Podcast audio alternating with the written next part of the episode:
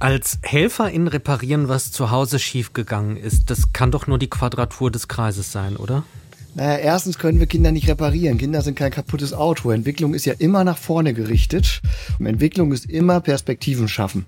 Wenn es so einfach wäre, dass wir sagen können, das und das ist schief gegangen, dann wären wir in einer Kfz-Werkstatt und nicht in einer pädagogischen Einrichtung.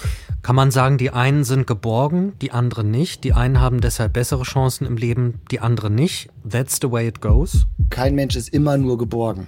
Und genauso ist kein Mensch immer nur Risiken ausgesetzt, sondern in letzter Konsequenz geht es darum, welche Resilienzfaktoren habe ich, um dieses Leben zu bewältigen und wie viel Unterstützung bekomme ich dabei von außen. Aber Bindungssicherheit kann man nicht simulieren, oder? Es geht nicht ums Simulieren. Neuere Bindungstheorien gehen davon aus, dass Menschen immer eine sichere Basis haben und auf der anderen Seite in Stresssituationen in die Bindungsangst oder in die Bindungsvermeidung gehen oder eben in der Bindung die Sicherheit suchen.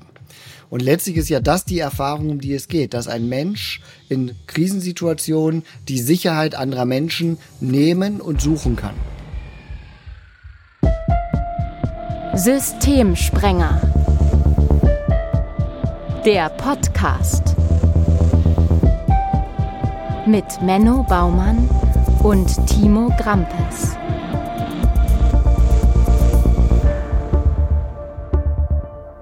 Hallo und herzlich willkommen zu Folge 5. Wir sprechen über Jugendliche und über Kinder, die sehr schwere Bedingungen haben und dies in Hilfesystemen schwer haben, das zu bekommen, was sie brauchen. Wir sprechen auch in dieser Folge über eine Fallgeschichte und über einen Schwerpunkt, der ist in dieser Folge unsichere Bindung. Ja, und das erhofft man sich natürlich anders. Familie als Rückhalt, möglichst fürs Leben. Dass es für viele Kinder und Jugendliche so aber überhaupt nicht läuft, das habt ihr in diesem Podcast eigentlich in allen Folgen gehört. Und gleichzeitig ist dieses Thema Familie und familiärer Rückhalt so elementar wichtig, dass wir gesagt haben, machen wir eine ganze Folge zu. Und wir, das sind wie immer Menno Baumann, Professor für Intensivpädagogik. Hallo. Hallo, Herr Krampes. Und ich bin Timo Grampes und Journalist. Ja, Herr Baumann, wie viele Kinder und Jugendliche erleben denn eine sichere Bindung und ein geborgenes Zuhause in Deutschland, so schätzungsweise? Ich würde das nicht gleichsetzen. Also wir wissen aus der Bindungsforschung in Deutschland etwa 60 Prozent der Kinder, ein bisschen mehr, das schwankt auch ein bisschen, sagen wir mal zwischen 60 und 70 Prozent der Kinder zeigen ein sicheres Bindungsmuster. Das ist aber nicht unbedingt automatisch gleichzusetzen mit einem geborgenen Zuhause und es ist nicht automatisch gleichzusetzen, dass die anderen Kinder kein geborgenes Zuhause haben. Geborgenheit ist ja eher ein emotionaler Begriff. So, in der Psychologie würden wir dort mit anderen Begriffen agieren als mit dem Begriff der Geborgenheit, eher mit Geschichten wie Feinfühligkeit, Passungsverhältnis zwischen dem Interaktionsverhalten der Eltern und der Kinder. Also, das ist ein komplexerer Prozess. Es gibt auch kulturabhängige Variablen. Also es gibt Länder, in denen die Quote sicher gebundener Kinder höher ist. Es gibt Länder, in denen die Quote sicher gebundener Kinder niedriger ist. Grundsätzlich kann man davon ausgehen, eine sichere Bindung ist ein Schutzfaktor, um mit Stress in diesem Leben gut umgehen zu können. Sie ist aber weder ein Garant für eine psychisch gesunde Entwicklung, noch ist sie automatisch ein Risikofaktor, wenn sie nicht vorliegt, wenn nicht andere Stressoren dazukommen. Für Kinder und Jugendliche, die es schwer haben in ihrem Leben, also wo traumatische Ereignisse, Misshandlung, Vernachlässigung oder so etwas dazukommt, was fast immer mit einer Bindungsirritation einhergeht. Das liegt ja in der Natur der Sache. Aber bei Kindern mit äh, sogenannten Verhaltensstörungen, die also in ihrem Verhalten schwierig sind, zeigen aktuelle Studien, dass etwa 60 Prozent dieser Kinder eher desorganisierte und hochunsichere Bindungsmuster zeigen. Das heißt, da ist die Quote fast umgekehrt. Da ist die sichere Bindung eher die Ausnahme. Wie entsteht denn sichere Bindung? Sichere Bindung ist ein Kommunikationsprozess zwischen einem Kind und seinen Bezugspersonen. Die ursprüngliche Bindungstheorie geht davon aus, dass die Bezugspersonen erst einmal die Eltern sind. Die ganz alte Bindungstheorie hat fast nur die Mutter untersucht. In der neueren Bindungstheorie untersuchen wir beide Geschlechter und stellt fest, Bindung hat immer zwei Faktoren. Das eine ist die versorgende Dimension. Ist das Kind gut versorgt, geschützt und in Sicherheit? Also erlebt es in Situationen, die das Kind ja noch als existenziell erlebt. Für das Kind ist ja Hunger kein Zustand, von dem das Kind weiß, in zwei Stunden kriege ich was zu essen, dann äh, bin ich satt, sondern für das Kind ist es im Erleben, für das Baby ist im Erleben Hunger noch existenziell. Und dann geht es um die Feinfühligkeit, kann ein Elternteil das erkennen, kann er tröstend reagieren, kann er versorgend reagieren. Und dann gibt es auf der Bindungsebene immer auch noch so diesen Aspekt der Exploration, der Neugier, des gemeinsamen Tuns, also der gemeinsamen Aktivitäten, die auch Bindung schaffen. Wir wissen aus der neueren Forschung, sowohl aus der Bindungstheorie als auch aus der Resilienzforschung, dass das Fenster für Bindung sehr viel offener ist, als die ursprüngliche Bindungstheorie angenommen hat. Also natürlich der Idealfall ist, wenn ein Kind von Anfang an eine feinfühlige und gleichzeitig Exploration fördernde Umwelt erlebt, in der es eine sichere Bindung in Geborgenheit, wenn ich diesen Begriff jetzt doch auch einmal benutzen möchte, erleben darf. Auf der anderen Seite zeigen aber auch Studien, dass auch Menschen tatsächlich sogar in ersten Partnerschaften, das heißt im jungen Erwachsenenalter, noch vollständig neue Bindungserfahrungen sammeln können, die auch tatsächlich die Biografie nochmal komplett ummodeln können, so dass der Bindungsbegriff sehr viel flexibler ist. Wir gehen sogar in der systemischen Bindungstheorie davon aus, dass Menschen sowohl sichere als auch unsichere Bindungsmuster haben können und dass diese Beziehungen, das haben wir zum Beispiel in unserer zweiten Folge auch sehr deutlich gesehen, dass diese Beziehung zu einem Elternteil zum Beispiel sehr stark auch davon abhängen kann, wie die Beziehung zum anderen Elternteil lief. Das heißt, dass wir auch triadische oder sogar quadratische Bindungsmuster haben. Und von daher ist Bindung ein hochkomplizierter Punkt, der sicherlich auch manchmal ein bisschen vereinfacht dargestellt wird. Aber in letzter Konsequenz kann man sagen, worum es geht, ist, dass ein Kind lernen muss, in schwierigen Situationen ist der Erwachsene mir ein Rückhalt. Und wenn ein Kind mit dieser Erwartungshaltung in pädagogische Systeme wie Kindergarten, Schule oder eben auch in die Jugendhilfe, wenn es zum Extremfall kommt, startet, sind die Voraussetzungen vollkommen andere, als wenn das Kind eher davon ausgeht, Menschen, die mich versorgen, sind potenziell auch Menschen, die mich verletzen. Das ist immer eine ungute Konstellation.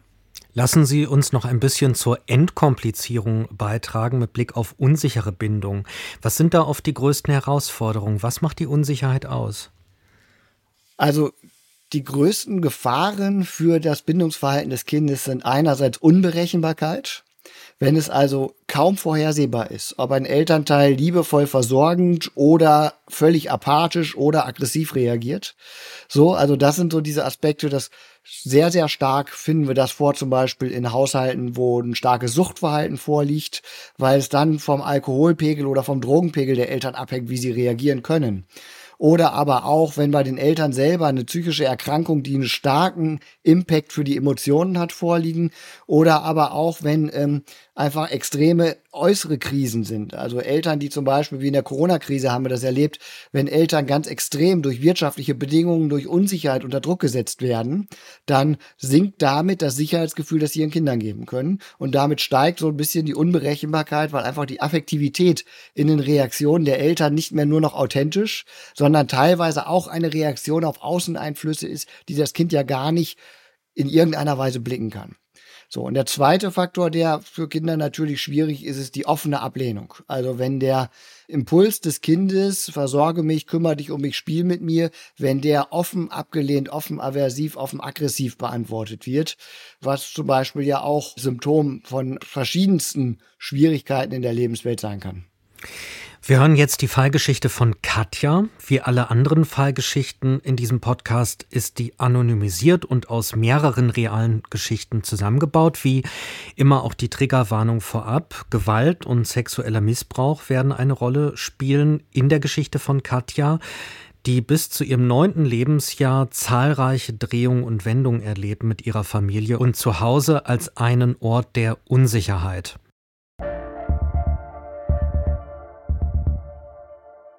In ihren ersten zwei Lebensjahren lebt Katja mit ihrer Mutter und ihrem leiblichen Vater in einem Haushalt. Die elterliche Beziehung ist laut Aktenlage von Streit und Gewalt geprägt. Nach mehreren Meldungen durch Familienangehörige wird das Jugendamt auf die Familie aufmerksam. Um sich von den Strapazen zu Hause zu erholen, reist die Mutter ohne ihre Familie in einen nordafrikanischen Staat, wo sie sich in einen Mann verliebt. Sie bleibt kurzerhand dort. Der überforderte Vater gibt Katja daraufhin in eine Pflegefamilie. In den folgenden zwei Jahren bekommt die Mutter eine weitere Tochter. Schließlich kehrt sie zum dritten Mal schwanger nach Deutschland zurück. Katja zieht wieder zu ihrer Mutter. Kurz danach wird ihr Bruder geboren. Die Mutter geht schnell eine neue Beziehung ein und wird wieder schwanger. Das Baby, ein Mädchen, wird nach der Geburt durch das Jugendamt in Obhut genommen. Bei Katjas Mutter wird die Diagnose Borderline vermutet, aber nie offiziell diagnostiziert. Katja und ihre erste Schwester verbleiben im Haushalt der Mutter. Der Bruder wechselt zwischen dem Haushalt der Mutter und den Großeltern hin und her. Die jüngste Schwester wächst bei Pflegeeltern auf, verbringt aber einmal im Monat ein Wochenende mit ihrer Familie. Die Beziehung zwischen Katja und ihrer Mutter ist stark geprägt durch die vielen Krisen, die die Beziehungswechsel der Mutter auslösen. Katja muss schon im Kindergartenalter Verantwortung für ihre Geschwister übernehmen, teilweise nachts. Kommt die Mutter nach Hause und eines der jüngeren Kinder ist eingenässt oder weint, schlägt sie Katja. Als Katja sieben ist, muss sie morgens vor der Schule ihre jüngere Schwester für den Kindergarten fertig machen und sie hinbringen. Sie erhält von ihrer Mutter den Auftrag, der Schwester mit der Hand ins Gesicht zu schlagen, wenn diese nicht gehorcht. Als die Erzieherinnen das beobachten und Katja zur Rede stellen, erzählt sie freimütig die Situation. Ihre Mutter äußert anschließend in einem Klärungsgespräch beim Jugendamt, sie sei sehr enttäuscht von ihrer Tochter, dass sie nicht einmal kleine Aufgaben zur Unterstützung übernehmen könne und nun auch noch im Kindergarten völlig übertrieben habe. Ambulante Hilfen werden eingesetzt und Katja kommt in eine teilstationäre Jugendhilfemaßnahme. Hier fällt von Anfang an auf, dass Katja sich um andere Kinder kümmern will und sich als eine Art Hilfserzieherin aufspielt. Darauf angesprochen, bricht sie weinend zusammen und entschuldigt sich vielmals, alle enttäuscht zu haben. Ihr Verhalten ändert sie aber nicht. Ihre harten Bestrafungsmaßnahmen gegenüber anderen Kindern behält sie bei, schlägt ihnen ins Gesicht, wenn sie den Erzieherinnen und Erziehern nicht gehorchen. Mit neun Jahren wird Katja aus ihrer Familie genommen. Ja, aus der Familie genommen mit neun. Das ist erstmal ein harter Brocken. Wie beurteilen Sie die Entscheidung, Herr Baumann? Naja, in der damaligen Konstellation habe ich wirklich nicht besonders viele Alternativen gesehen. Also ich glaube schon, dass das eine Situation war, in der Katja vollkommen überfordert war und in der Katja ganz dringend auch Hilfe brauchte, um aus diesem Bezugssystem mit der Mutter rauszukommen. Also das war ja wirklich eine Situation, wo Katja vollständig zum Spielball der affektiven Instabilität der Mutter geworden ist. Und äh, bis man so einen Prozess mit der Mutter stabilisiert hat, das dauert Jahre bis Jahrzehnte. Das ist nicht einfach. Die Mutter hat ja selber eine lange Geschichte dann auch hinter sich gebracht. Und insofern ähm, sehe ich das schon so, dass diese Herausnahme von Katja vielleicht sogar eher ein wenig spät war. Wobei sie ist ja schon sehr früh mal in eine Pflegefamilie gekommen, weil ihr Vater mit ihr nicht konnte. Und als die Mutter dann nach Deutschland zurückkehrt, da kommt sie wieder zur Mutter, genau wie ihre erste Schwester. Warum eigentlich? Die zwei anderen Geschwister werden doch große Teile anderweitig untergebracht, bei den Großeltern bzw. bei Pflegeeltern. Naja, das kann man sicherlich nicht hundertprozentig sicher rekonstruieren, warum die Entscheidung in welche Richtung getroffen wurde. Fakt ist, die Mutter war im Ausland, aber sie hat ja ihr Sorgerecht nicht abgegeben. Das heißt, sie kommt zurück und hat sofort wieder volle Rechte und Pflichten. Sie äußert Engagement, sie will sich kümmern. Und sie will auch dann eben sich mit Katja wieder gemeinsam eine Zukunft aufbauen. Und natürlich kann man erstmal sagen, aus Jugendhilfe sich die Chance hat sie natürlich auch verdient. Also man kann ja nicht sagen, okay, sie war jetzt zwei Jahre weg und vorbei ist es, weil ich denke, es lagen noch nicht die notwendigen Warnhinweise vor, welche Problematik im psychischen Erleben und Verhalten bei der Mutter tatsächlich vorher lagen. Und selbst wenn, also eine psychische Erkrankung ist kein Automatismus für eine mangelnde Erziehungsfähigkeit. Es gibt viele psychisch erkrankte Eltern, die sich ganz hervorragend und liebevoll um ihre Kinder kümmern und die eine gute Krankheits- und Behandlungseinsicht haben und sich versorgen lassen, um für ihre Kinder da zu sein. Und wie deutlich das bei Katjas Mutter und für die Erziehung und für die Entwicklung Katjas ausgeprägt ist. Und was auch das ewige Hin und Her von Katja in dieser frühen Kindheitsphase mit Katja einmal machen wird, das haben die Fachkräfte damals so noch nicht einsehen können. Und die psychische Erkrankung ist ja vermutet, aber nicht diagnostiziert bei der Mutter. Genau, die Mutter hat ja auch keinerlei erkennbare Einsicht darin, dass sie ein Problem hat. Also es ist ja bis zu dem Zeitpunkt der Inobhutnahme so, dass die Mutter eigentlich der Überzeugung ist, Katja gefährdet die Familie mit ihrem Verhalten. Eigentlich müsste sie doch nur die Klappe halten, dann wird das auch laufen.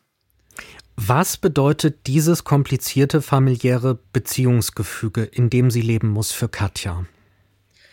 Ja, da haben wir eine also wirklich einen ganz bunten Blumenstrauß von Reaktionen, die Katja zeigt.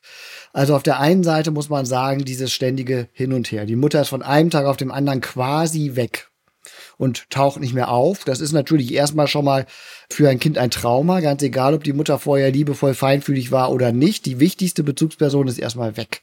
Vater überfordert, dann leitet Hilfe ein, dann taucht die Mutter wieder auf, sofort in einer völlig neuen Familienkonstellation. Also da ist ein maximaler Blumenstrauß von Verunsicherung allein durch die äußeren Begebenheiten. Und dann ist es natürlich auch diese starken affektiven Schwankungen der Mutter, auf die reagiert Katja, indem Katja lernt, sehr, sehr genau zu beobachten, was erwartet meine Mutter von mir und sie versucht das zu bedienen. Das heißt, im Grunde genommen, Katjas eigenen Emotionen, Katjas eigenen Bedürfnisse spielen fast die gesamte Kindheit über kaum eine Rolle. Es geht immer nur darum, diesen Tanz um Mama zu machen.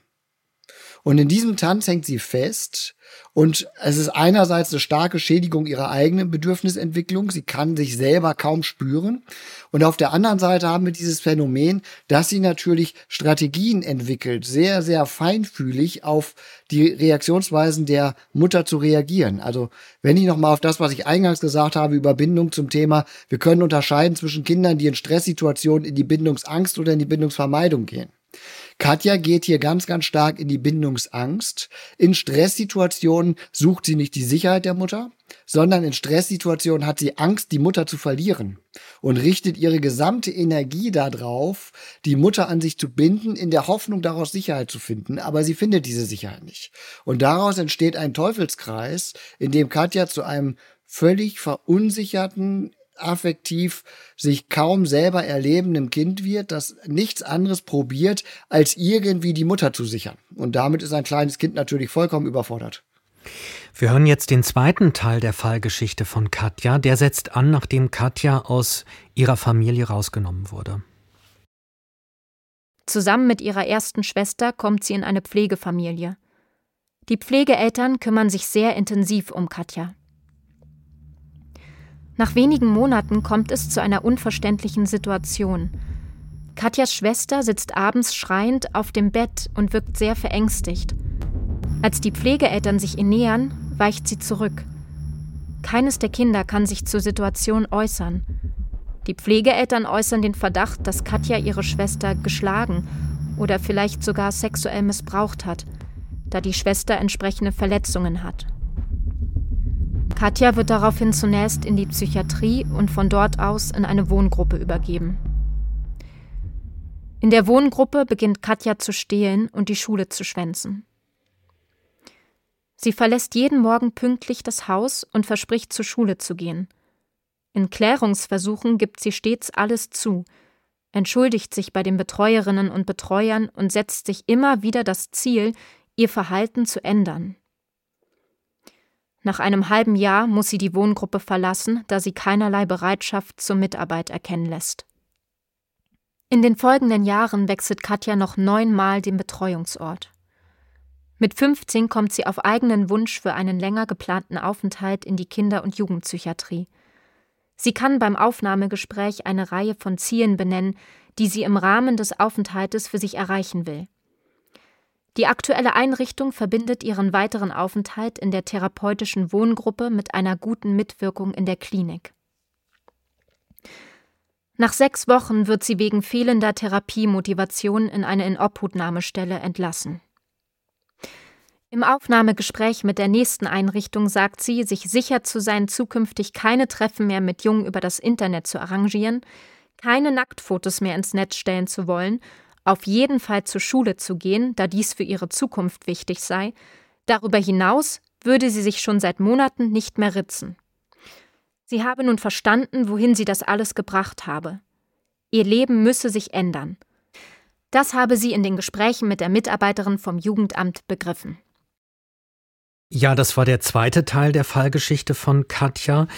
Spulen wir mal auf den Anfang dieses zweiten Teils zurück. Katja und ihre Schwester kommen bei der Pflegefamilie an. Mit einer krassen Familiengeschichte im Rücken. Was bedeutet das für die Pflegefamilie? Für die Pflegefamilie bedeutet das im ersten Moment, wir kriegen zwei Kinder, die in ihrem Bindungsverhalten wahrscheinlich vollkommen andere Reaktionen und vollkommen andere, ich sage es mal, Sicherungs-, nicht Sicherheits-, sondern Sicherungsmechanismen zeigen, als man es von einem Kind in dem Alter erwarten würde.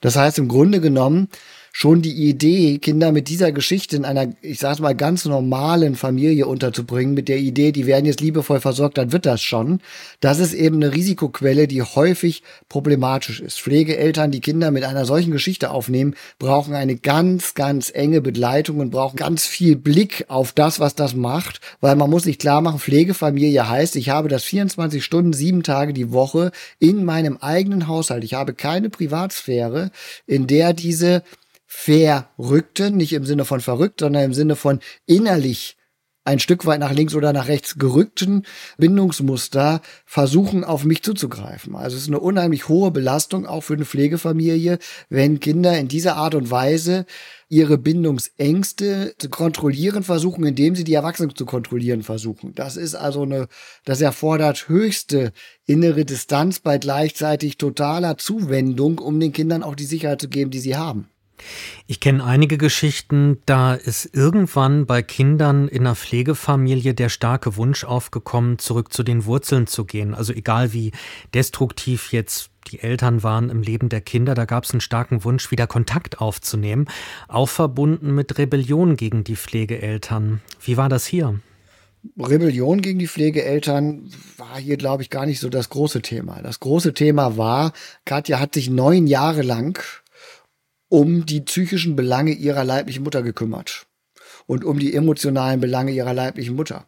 Und das wird von einem Tag auf den anderen relativ abrupt beendet. Das gibt man nicht so schnell auf. Von daher so die Sehnsucht und diese Angst, geht es Mama gut, die spielt sicherlich eine große Rolle. Und gleichzeitig natürlich auch, sie nimmt diese Muster mit und macht im Haushalt der Pflegeeltern eins zu eins weiter, indem sie diese Rolle sowohl für die Schwester als auch vermutlich für die Pflegeeltern übernimmt. Das Problem ist ja in der Geschichte in diesem Fall in der Diagnostik gewesen, dass auch diese Pflegefamilie nicht zu 100 Prozent transparent war sondern auch die haben ja durchaus ihre eigene Dynamik innerhalb der Familie, innerhalb dieser Pflegekinder, die dazu geführt hat, dass wir letztlich gar nicht so richtig wissen, wie die Pflegeeltern mit dem emotionalen Druck, den Katja mitgebracht hat, auch äh, umgegangen sind. Inwiefern waren die denn intransparent? Naja, die Pflegefamilie hatte ja schon Pflegekinder. Das heißt, man kann auch schon mal darüber diskutieren, ob Katja und ihre Schwester bei der hohen emotionalen Belastung wirklich in eine Familie gehen können, in der es schon andere Kinder, die ja wahrscheinlich ähnliche Lebenserfahrungen gemacht haben, gibt oder ob irgendwann so ein Familienrahmen auch überfordert ist. Und es ist ja am Ende schon, wird ziemlich deutlich am Ende des Pflegeverhältnisses, bevor man jetzt die Lebenssituation der älteren Pflegekinder irgendwie zu diskutieren beginnt stempelt man Katja lieber mal pauschal zum Sündenbock. Also in letzter Konsequenz wissen wir ja bis heute nicht so hundertprozentig, was da passiert ist. Aber es wird ja das Angebot, Katja war's, Katja hat diesen Missbrauch begangen, das wird ja dankend angenommen zum Schutz der älteren Brüder. Und das zeigt natürlich so in so einer Konstellation, werden die Pflegeeltern, wo sie im Prinzip sich dafür entscheiden, wir retten jetzt mal die älteren beiden und opfern Katja dafür. In dieser Konstellation kann man nicht erwarten, dass sie offen über Probleme und Belastungen und Überlastungen mit Katja sprechen. Ja, im Prinzip machen die Pflegeeltern plötzlich das Schwarz-Weiß-Spiel auf. Das ist ja im Prinzip ein Muster, das Katja sehr gut kennt. So, im Prinzip wird Katja hier reingesogen in ein System, in dem sie sich eigentlich fast wie zu Hause fühlen müsste. Also es gibt auch schon andere Pflegekinder. Das steht jetzt in dem Ausschnitt gar nicht drin oder das haben wir gar nicht gehört in dem Ausschnitt. Aber das ist ja immer so eine Frage, was ist eigentlich umschrieben und was nicht? Und wo stößt man auch auf Grenzen der Verständlichkeit? Ich fand es jetzt bei der Geschichte sehr krass, dass es so einen harten Cut gibt und dass jedenfalls in der Geschichte, wie wir sie hier vorliegen haben, Familie, die Ursprungsfamilie ab der Psychiatrie überhaupt keine Rolle mehr spielt. Und zu Hause, das hat sich quasi völlig aufgelöst. Das ist ein totales Institutionshopping geworden. Wo war denn da Katjas Familie, Mutter, Vater, Geschwister? War keiner mehr für sie da, als sie aus der Pflegefamilie raus musste? Naja, in dem Moment, wo Katja für die Mutter nicht mehr verfügbar war, war sie ja vollkommen uninteressant. Also, dass die Mutter keine Rolle mehr gespielt hat, die Familie, das würde ich ganz im Gegenteil. Die Familie spielt bis zur letzten Sekunde die zentrale Rolle in diesem Ganzen. Denn es dreht sich alles darum, welche Erfahrungen Katja mit ihrer Mutter gesammelt hat und was sie eigentlich auch da gesucht hat. Aber das Problem Katjas ist in dem Moment, wo die Mutter nicht mehr auf Katja den direkten Zugriff hat, wo Katja also für das psychische System der Mutter keine Funktion mehr hat, ist Katja uninteressant.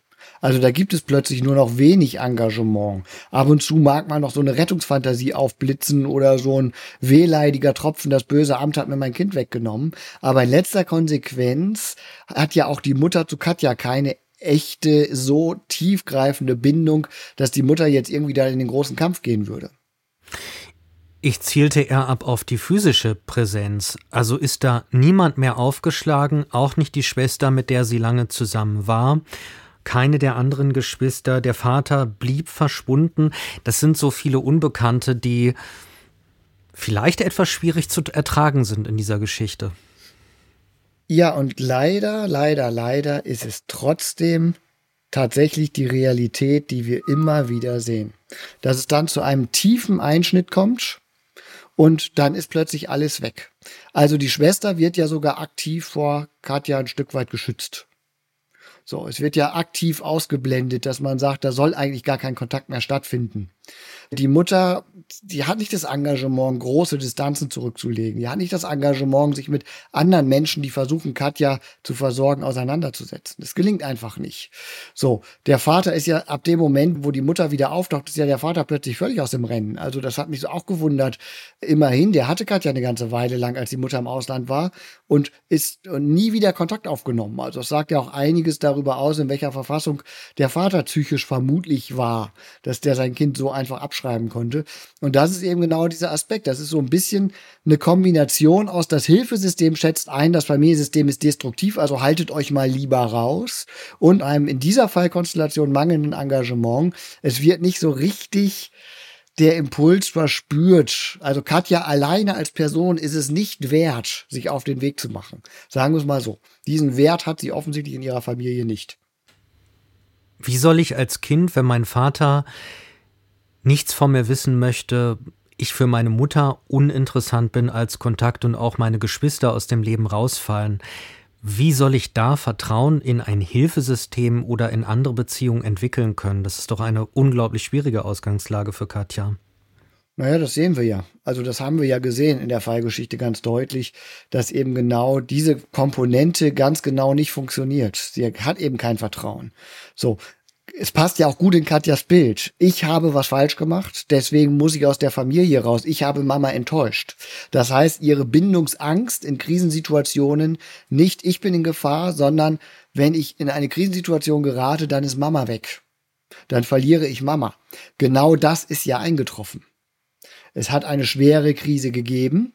Katja hat tendenziell das Gefühl, ich habe was falsch gemacht. Das deuten übrigens ganz, ganz viele Kinder in der Jugendhilfe so, dass sie den Eindruck haben, ich habe etwas falsch gemacht, ich habe die Familie zerstört. Und das können selbst wenn die Eltern sagen, nein, das stimmt nicht und wir müssen lernen und, und, und, und. Die Kinder sind immer doch ein Stück weit bei sich, bei dem Gefühl. Das kennen wir aus anderen Konstellationen. Auch viele Missbrauchsopfer geben sich ja selber die Schuld. Das heißt, Katja ist bei dem Gefühl, ich habe Mama verloren, weil ich was falsch gemacht habe und geht mit diesem angstbesetzten Bindungsmuster, mit dieser Stressstrategie der Bindungsangst geht sie weiter ins Hilfesystem, agiert genauso und wir sehen es ja, sie findet keine Sicherheit. Und sie ist überhaupt nicht mehr erreichbar. Wie könnte sie erreichbar sein?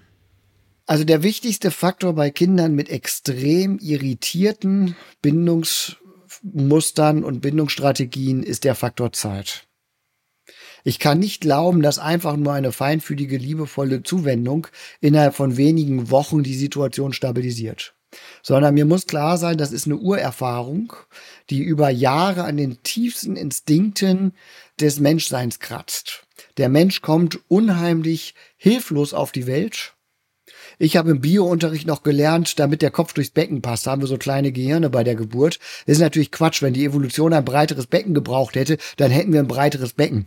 Zumindest 50 Prozent unserer Spezies. Also es wäre überhaupt gar kein Problem gewesen, über drei, vier genetische Schleifen einfach das Becken zu verbreitern, damit da ein Kopf in der Größe eines Elefanten durchpasst. Also nicht, das, das ist nicht die Frage. Sondern, dass Menschen so unreif zur Welt kommen, gibt ihnen die Chance, sich an unglaublich viele Lebenswelten anzupassen weil wir eben nicht so viele Reflexe haben, sondern eine unglaublich hohe Lernfähigkeit.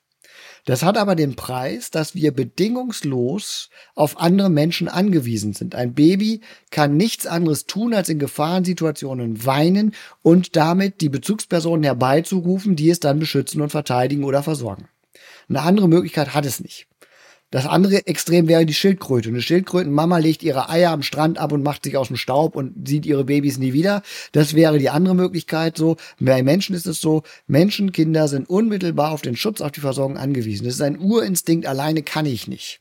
Von daher ist Bindung nicht irgendwie ein psychisches Luxusgut, was wir eben haben, um ein glückliches Leben zu führen oder irgendwie was metaphysisches zwischen dem, der Mutterliebe und dem Kind, sondern Bindung ist ein elementarer evolutionärer Baustein, weil wir ohne Bindung, ohne Sicherheit gar nicht leben können. Und das bleibt lebenslänglich so, weil wir nun mal einfach ein biologisch gesehen ein Hordentier sind und kein Einzelgänger. Ein einzelner Mensch in der Savanne Afrikas hätte die erste Pavianhorde, der begegnet ist, nicht überlebt. So, Menschen konnten immer nur in der Gruppe leben. Und von daher ist Bindung ein evolutionäres Urbedürfnis. Man kann einen Menschen nicht so erziehen, dass er keine Bindung braucht. Und dieses Urbedürfnis ist bei Katja aufs massivste mit Gefahr assoziiert und aufs massivste mit du musst es alles im Blick halten, sonst bist du alleine. Es wird dich niemand schützen. Und diese Erfahrung braucht ganz viel Zeit und braucht ganz, ganz viele Kontrasterfahrungen. Das heißt, wir brauchen einen Rahmen, wie in unserer letzten Folge besprochen, mit gut gesicherten Mitarbeitern und Mitarbeiterinnen, die das aushalten können, was Katja so an den Tag legt. Und die dann ganz, ganz langsam ihr neue Erfahrungen zumuten damit Katja Möglichkeiten findet, irgendwo mal ein ganz bisschen Verantwortung loszulassen und sich ein ganz, ganz kleines bisschen auf die Erwachsenen einzulassen. Und dazu gehört vor allen Dingen das Sicherheit geben in Krisen. Und wie soll ich mich verlassen, wenn ich neunmal den Betreuungsort wechsle, bevor ich in die Psychiatrie komme? Genau das ist ja das Drama, was ja im Prinzip das Kernthema unseres Podcasts und dieses gesamten Themas, was wir unter dem bösen Wort Systemsprenger fassen, zu sehen ist. Im Grunde genommen ist natürlich auch Katja ein Musterbeispiel für eine vom System gesprengte. So, diese ständigen Wechsel, dieses ständig überfordert sein mit ihr bestätigt immer wieder ihr Selbstbild. Wenn ich nicht aufpasse, dann verliere ich jeden Rest von Sicherheit. Und das erlebt sie immer wieder. Das Problem ist nur, sie zieht ja aus fachlich objektiver Sicht von außen betrachtet, zieht sie die falschen Schlüsse daraus. Nämlich sie verstärkt genau das Verhalten, was sie am letzten Lebensort rausgesprengt hat. Das verstärkt sie, weil sie glaubt, ich muss noch mehr klammern, es war noch nicht genug. Aus subjektiver Sicht, aus Katjas Sicht, ist das eine völlig gesunde und normale Reaktion. Denn wenn die Menschen mich sowieso wieder wegschicken, dann brauche ich auch gar nicht erst Vertrauen investieren, weil es wird ja umso schwerer, wenn die mich wegschicken. Es wird ja umso härter, wenn ich einem Menschen vertraue, wenn ich mich einlasse und der mich enttäuscht. So, und das sind so diese Punkte, sie holt sich ja immer wieder sehr aktiv und man könnte fast sagen absichtlich, aber natürlich steckt da keine Absicht hinter. Ihre Sehnsucht wäre ja schon in einen Menschen zu finden. Aber wenn man von außen drauf guckt, könnte man fast das Bild haben, sie holt sich absichtlich eine Enttäuschung nach der anderen, auch mit ihren vielen Pubertätsabenteuern und allem. Sie, sie sammelt die Negativerfahrungen, um ihr Lebensbild als schlüssig zu bezeichnen. Und das hat einerseits die Schutzfunktion, weil es zeigt, so ganz verrückt war meine Mama doch nicht. Die anderen sind alle genauso verrückt. So, das hat natürlich auch was Beruhigendes. Ich bestätige, ich kenne mich in der Welt aus. Sie tickt tatsächlich nach den Regeln, die ich kenne. Und andererseits ist es aber dieser immer tiefer werdende Stachel. Mich hält keiner aus, mich will keiner. Nirgendswo finde ich die Sicherheit. Und das führt bei ihr zu immer extremeren Ausbrüchen und immer extremeren Ausflüchten, sodass sie sich am Ende auf nichts mehr einlassen kann und will. Und was könnte das ändern? Abgesehen vom Faktor Zeit? Genau, ich bräuchte ein Setting erst einmal, glaube ich, das Katja auch schon als was hochindividuelles braucht. Also in einem reinen Gruppensetting mit Schichtdienst und acht anderen Kindern ist sowas nicht zu reißen, sondern das brauche ich sehr, sehr viel enger. Das heißt nicht, dass da nicht auch andere Jugendliche leben können, aber Kinder mit einer Bindungsgeschichte wie Katja, die brauchen schon was sehr Individualisiertes. Die brauchen schon eine sehr deutliche Betreuung, die sich ihnen zuwendet und die vor allen Dingen in Krisensituationen bedingungslos dann auch die Möglichkeit hat, sich zuzuwenden. In dem Bereich, den ich früher geleitet habe, hatten wir Kinder, die hatten ihre eigene Nachtbetreuung. Das mag albern klingen, dass man dann in einer Wohngruppe, in der sowieso nur vier Kinder leben, dann noch zu zweit in den Nachtdiensten ist. Aber wenn ich so eine Beziehungskonstellation habe, die spüren sofort, wenn das Setting bröckelt. Das heißt, ist da ein Kollege nachts alleine und es kommt zu einer Krise bei einem anderen Jugendlichen, können Sie sich hundertprozentig darauf verlassen, dass dieses Kind, dieser Jugendliche mitkriselt, weil sein Sicherheitsgefühl, es ist jemand verfügbar, bröckelt. Und genau das zeigt sie. Das heißt, ich brauche eine hochindividualisierte Hilfe, die erstens hochprofessionell die eigene Nähe-Distanz Anteile reflektiert, die durchhaltefähig ist für Krisensituationen, damit man Krisensituationen nicht immer wieder abschieben muss. Kinder wie Katja sehe ich zur Krisenintervention äußerst ungern in der Psychiatrie, sondern ich habe dann viel, viel lieber Settings, wo ich dann die Krisensituationen an ihrem Lebensort bewältige, mit der Haltung, ich bin bei dir, es kann dir nichts passieren. So, und dazu muss ich mit ihr durch die Krisen durch. Sie an einen fremden Ort zu bringen, wo dann vielleicht sogar Zwangsmaßnahmen greifen, die zum Selbst- und Eigenschutz wichtig sein können. Ich will jetzt überhaupt gar keine, ich nicht in Frage stellen, dass in Psychiatrien durchaus auch Zwangsmaßnahmen vollzogen werden, um einen Menschen vor sich oder andere zu schützen. So, das ist durchaus denkbar. Aber das passiert dann in einem neutralen Kontext, den das Kind nicht kennt. Das heißt, in einer entwurzelten Situation kommt es an einen fremden Ort und wird dann überwältigt. Das ist für die wenigsten Kinder eine hilfreiche Setting sondern wir brauchen dann schon Settings, die personell und strukturell und auch räumlich sich so aufstellen, dass sie in einer solchen Situation dann auch handlungsfähig sind, durch die Krise begleiten können. Und dann kann ich nämlich die Psychiatrie als das nutzen, was sie ist, als therapeutische Institution, die mit Katja an ihren Traumata und an ihrer Emotionsregulation arbeitet. Das können die aber nicht in der Krise. In der Krise braucht Katja Sicherheit. Das muss ihr Lebensort bieten. Und dann kann ich darüber nachdenken, wie ich therapeutische Add-ons schalte, die Katja mehr Stabilität und mehr Selbstvertrauen zu sich selber geben und Katja ein Stück weit auch immer wieder reflektieren lassen, dass die Welt vielleicht doch ein sicherer Ort werden könnte. Das Problem ist, dass Katja im Hilfesystem dasselbe Chaos vorgefunden hat wie zu Hause und damit im Prinzip sie mit dem Hilfesystem genauso weiterspielen konnte und musste wie mit ihrer Mutter.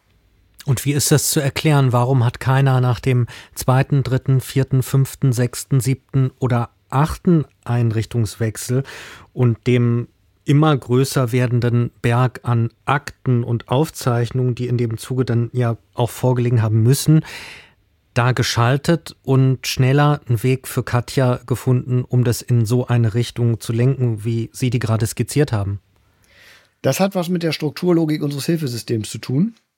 Also ich muss ganz kurz vorweg schicken, wir haben insgesamt, wenn man es über die gesamte Spannbreite der Kinder-, Jugend- und Behindertenhilfe guckt, haben wir ein sehr gut arbeitendes Hilfesystem. Ich will jetzt keine Pauschalkritik äußern. Aber für Kinder, die in solche schwierigen Fallverläufe nehmen, da zeigen sich ganz, ganz deutlich doch die Schwachpunkte unseres Systems und die zeigen sich bei Katja ganz deutlich. Wir suchen nach Maßnahmen, die es schon gibt und belegen dann Plätze und prüfen dann, ob das Kind auf diese Plätze passt. Der Weg für ein Kind wie Katja oder auch alle anderen Fallbeispiele, die wir bis jetzt gehört haben und noch hören werden, muss umgekehrt sein. Wir haben einen jungen Menschen und müssen uns fragen, was dieser junge Mensch braucht und müssen dann Menschen suchen, die bereit sind, ein solches Setting zu stellen, gemäß den Anforderungen, die das Kind, die der Jugendliche an uns stellt. Das heißt, wir müssen viel individueller auf die Kinder eingehen. Und der zweite Aspekt, den ich ja auch immer und immer wieder predige, es fehlt uns an einer guten sozial- und sonderpädagogischen Diagnostik, die verstehend nicht überlegt, welche psychische Krankheit hat Katja.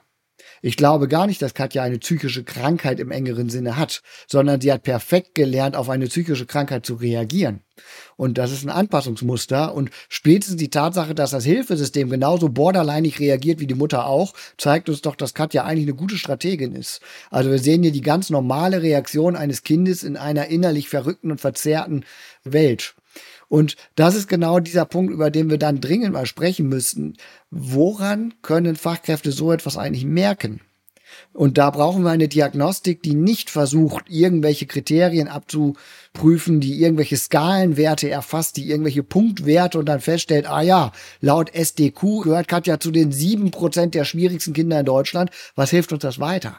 Wir müssen verstehen, was da passiert. Wir müssen die Biografie lesen lernen. Wir müssen Katja ein Stück weit die Möglichkeit geben, sich selber zu lesen.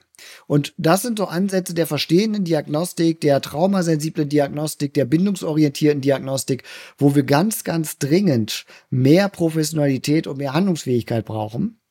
Denn das Hilfesystem sucht unheimlich nach einer Lösung für Katja. Das Problem ist, sie haben keine Ahnung, wonach sie eigentlich suchen.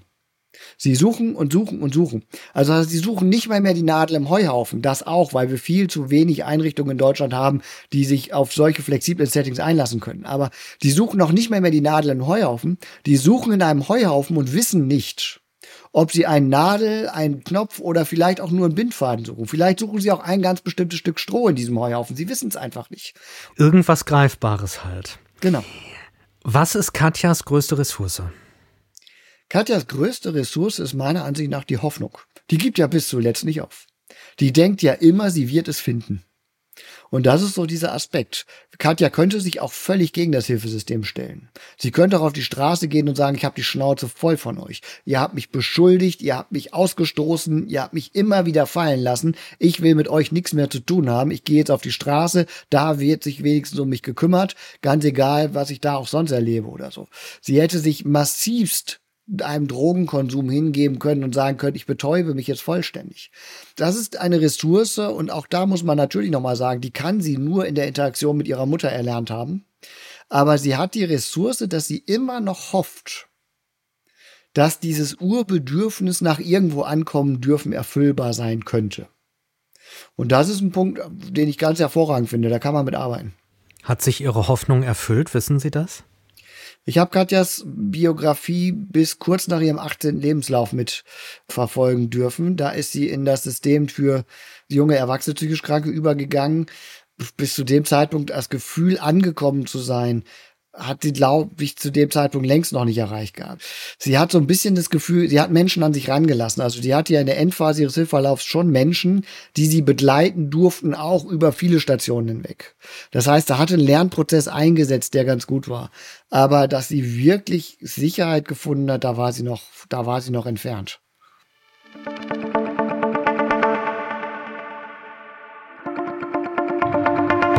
Systemsprenger das war Folge 5, aber noch nicht ganz, denn wir wollen uns jetzt noch ein bisschen Zeit nehmen für euer Feedback und für eure Rückmeldung. Herr Baumann, Sie haben was rausgesucht. Was haben Sie da für uns? Genau, wir haben einiges an Zuschriften gekriegt. Das meiste war durchweg erstmal positiv. Vielen Dank dafür. Also wir haben viel Bestätigung gekriegt, dass die ersten Folgen äh, sehr hörenswert waren und gut angekommen sind. Das freut uns natürlich und dass das auch sensibilisiert nochmal für dieses Thema. Ein interessantes Feedback, was wir zum Beispiel gekriegt haben zu unserer dritten Folge Helfen unter Hochdruck war, wenn man diese Folge so nüchtern und nur für sich gestellt hört, könnte man den Eindruck gewinnen, Sonja habe irgendwie Schuld. Sonja würde irgendwie was falsch machen und wäre ein Kind, das irgendwie schrecklich wäre. Ich habe in dieser Folge Sonja zum Beispiel als kleinen Vampir bezeichnet. Haben wir uns auch ein bisschen gerieben. Da haben wir uns auch ein bisschen dran gerieben, genau. Ich muss gestehen, ich hatte es geahnt, dass das so sein könnte. Und deswegen würde ich da einfach ganz gerne noch ein paar Takte zu sagen. Das erste ist natürlich, wir haben uns in dieser Folge erstmal konsequent empathisch auf die Seite der Mitarbeiter gestellt. So, das heißt, im Gegensatz zu den ersten beiden Folgen, wo wir sehr kritisch aufs Hilfesystem und sehr klar auch auf die Kinder geguckt haben und sehr deutlich verstehen, versucht haben, deutlich zu machen, was passiert da mit den Kindern, haben wir in dieser dritten Folge wirklich mal das Thema Mitarbeiter in den Fokus gesetzt. Und aus der Perspektive ist es nochmal was anderes. Aber natürlich ist völlig klar, auch unsere liebe Sonja aus der dritten Folge ist ein Kind, das erst einmal mit dem normalen Bedürfnis nach Nähe auf die Welt kommt. So, ich habe ja schon ein paar Mal was auch zum Thema Entwicklungswissenschaften gemacht und auch hier erzählt, unter anderem heute. So, wenn man sich die Entwicklungsgeschichte des Menschen anguckt, da muss man sagen, der Mensch ist von Natur aus ein Tragling und kein im Kinderwagen Liegeling. So, wir Menschen sind Nomaden. Das heißt, die ersten 240.000 Jahre der Menschheitsgeschichte hat der Homo sapiens nomadisch gelebt, ist durch die Wüsten und Steppen gezogen. Und da haben wir Kinder getragen. Und wenn man sich die Körperanatomie anguckt, dann sieht man das auch ganz gut. Wir haben auf unserer Hüfte einen Sitzplatz, wo Kinder bis zum Alter von fünf Jahren ganz hervorragend sitzen können. Und wer schon mal erlebt hat, gerade als Mann kennt man das vielleicht, dass ein Kind so ein Neugeborenes irgendwie die Brusthaare oder die Barthaare zu packen gekriegt hat, der weiß auch, Kinder haben die vollen Reflexe, um sich dort festzukrallen. So. Und das ist eben so dieser Aspekt. Wir wissen aus der anthropologischen Forschung, wir haben dann ja auch in den 60er, 70er Jahren, als Menschen in die entlegensten Regionen der Erde vorgedrungen sind und die sogenannten indigenen Völker, also Völker, die noch sehr dicht an dem, wie wir uns die Jungsteinzeit vorgestellt haben, leben, anguckt. Zum Beispiel in Neuguinea hat man einen Stamm entdeckt, da hatten Fünfjährige noch über 60 Prozent des Tages unmittelbaren Hautkontakt zu Erwachsenen. Und über 15 Prozent der Zeit des Tages Kontakt zur mütterlichen Brust. Obwohl sie schon lange nicht mehr gestillt wurden. Das heißt also, dieses Bedürfnis nach unmittelbarem Körperkontakt liegt im Menschen ganz normal drin und es ist eher eine kulturelle Leistung beziehungsweise Unleistung dass wir das in diesem Maße reduziert und runtergefahren haben. Und man kann sagen, natürlich, Sonja hat erst einmal ein ganz normales Nähebedürfnis, das in der Beziehungsspannung und Überforderung ihrer Eltern Warum sie ein Schreibaby war, wissen wir nicht, aber in dieser Spannung irgendwie als Belastung empfunden wird. So, und daraus lernt sie, ich muss mich sehr, sehr stark um meine Nähebedürfnisse kümmern und daraus entsteht dieses Muster, dass die Beziehung nur aushalten kann, wenn sie die kontrolliert. Das hat natürlich auch was mit unsicheren Lebenserfahrungen zu tun. Auch Sonja ist kein kleines Monster. Also von daher ist das nochmal ein ganz wichtiger Hinweis, den ich gerne differenzierend nachschiebe, dass wir klar müssen, natürlich ist auch unser Kind in Folge drei kein Monster, das böse Mitarbeiter verschleißt, sondern natürlich ist auch dieses Kind ein Stück weit Mittelpunkt seiner eigenen Biografie nur es bedarf dann in solchen Fällen eben eines ganz besonderen Supportes für die Mitarbeiter und Mitarbeiterinnen, um dann diese tiefgreifenden Bedürfnisse auch zu begleiten. Danke auf jeden Fall für die Aufmerksamkeit, für das kritische Hingucken, gerade auch bei Begriffen. Folge 1, da beschäftigen wir uns ja im Prinzip die ganze Zeit mit dem Systemsprengerbegriff, dekonstruieren ihn auch, sind uns bewusst, dass er auch ein destruktives Potenzial hat. Damit beschäftigen wir uns. Aber bitte weiterhin aufmerksam hören gerne und Hinweise geben. Wir freuen uns auf jeden Fall darüber. Und da gibt es ja jetzt, glaube ich, auch noch ein Feedback zum Systemsprenger-Begriff, ein kritisches Feedback. Ja, kritisch gar nicht. Aber ich fand das sehr, sehr schön. Ich habe eine E-Mail bekommen von einem Kollegen, der geschrieben hat, er hat es nicht geschafft, in den Kinofilm zu gehen wegen dieses Begriffes, weil er es einfach sehr, sehr schwierig findet und so und diesen ganzen Begriff einfach sehr ablehnt und in der Diskussion sehr, sehr schwierig findet. Der hatte auch schon hin und wieder mal was von mir gelesen und gesagt, ja, okay, das kann man fachlich alles so sortieren, aber durch die breite Bevölkerung geistert gerade der Begriff, es gäbe Menschen, die seien Systemsprenger. Und der gesagt hat, okay, er hat sich dann doch getraut, die erste Podcast-Folge zu hören und sagte so, ein ein bisschen Frieden hat er damit gefunden, weil er sagt, ja, der Begriff ist verbreitet und wir müssen Formate finden, die diesen Begriff dann auch ein Stück weit dekonstruieren und eben ein Stück weit differenzieren, die dann eben auch nicht in Fachbüchern und Fachzeitschriften verschwinden, deren Jahresabo dann 180 Euro im Jahr kostet und die kauft dann keiner, äh, jedenfalls niemand außerhalb der Fachwelt, sondern wir müssen Formate finden und von daher fand ich das sehr schön, dass er sagt, auch wenn ich diesen Begriff hasse und mir gewünscht hätte, ihr hättet einen anderen Namen für euren Podcast, ist es doch so, dass ich meinen Frieden damit finden kann, dass ich sehe, im Rahmen von Wissenskommunikation ist es wichtig, dass es so etwas gibt. Und das fand fand ich auch nochmal so, dass auch jemand, der sagt so, okay, ich sehe das kritisch, aber ich kann mich mit eurer Auseinandersetzung anfreunden. Da würde ich mich auch sehr gerne für bedanken für dieses Feedback. Das tut, äh, das finde ich auch spannend, weil genau das der Gedankengang ist. Wir wollen hier ja auch einfach sensibilisieren für ein Thema, das sonst leider doch sehr im Untergrund verschwindet. Und damit können wir jetzt befriedet aus der fünften Folge rausgehen unseres Systemspringer Podcasts. Unsere Sprecherin ist Luca Lehnert. Unsere Grafik, die kommt von Chrissy Salz. Musik und Produktion Michael Hank. Moderation und Konzeption kommt von mir, Timo Grampes. Die Konzeption gemeinsam mit Menno Baumann im Auftrag der Fliedner Fachhochschule Düsseldorf. Und die hat das Postfach, das zu uns führt. Baumann, Baumann mit zwei N. Baumann at fliedner-fachhochschule.de. Fliedner mit D wie das war schon fast die erste Staffel, aber eine Folge haben wir noch.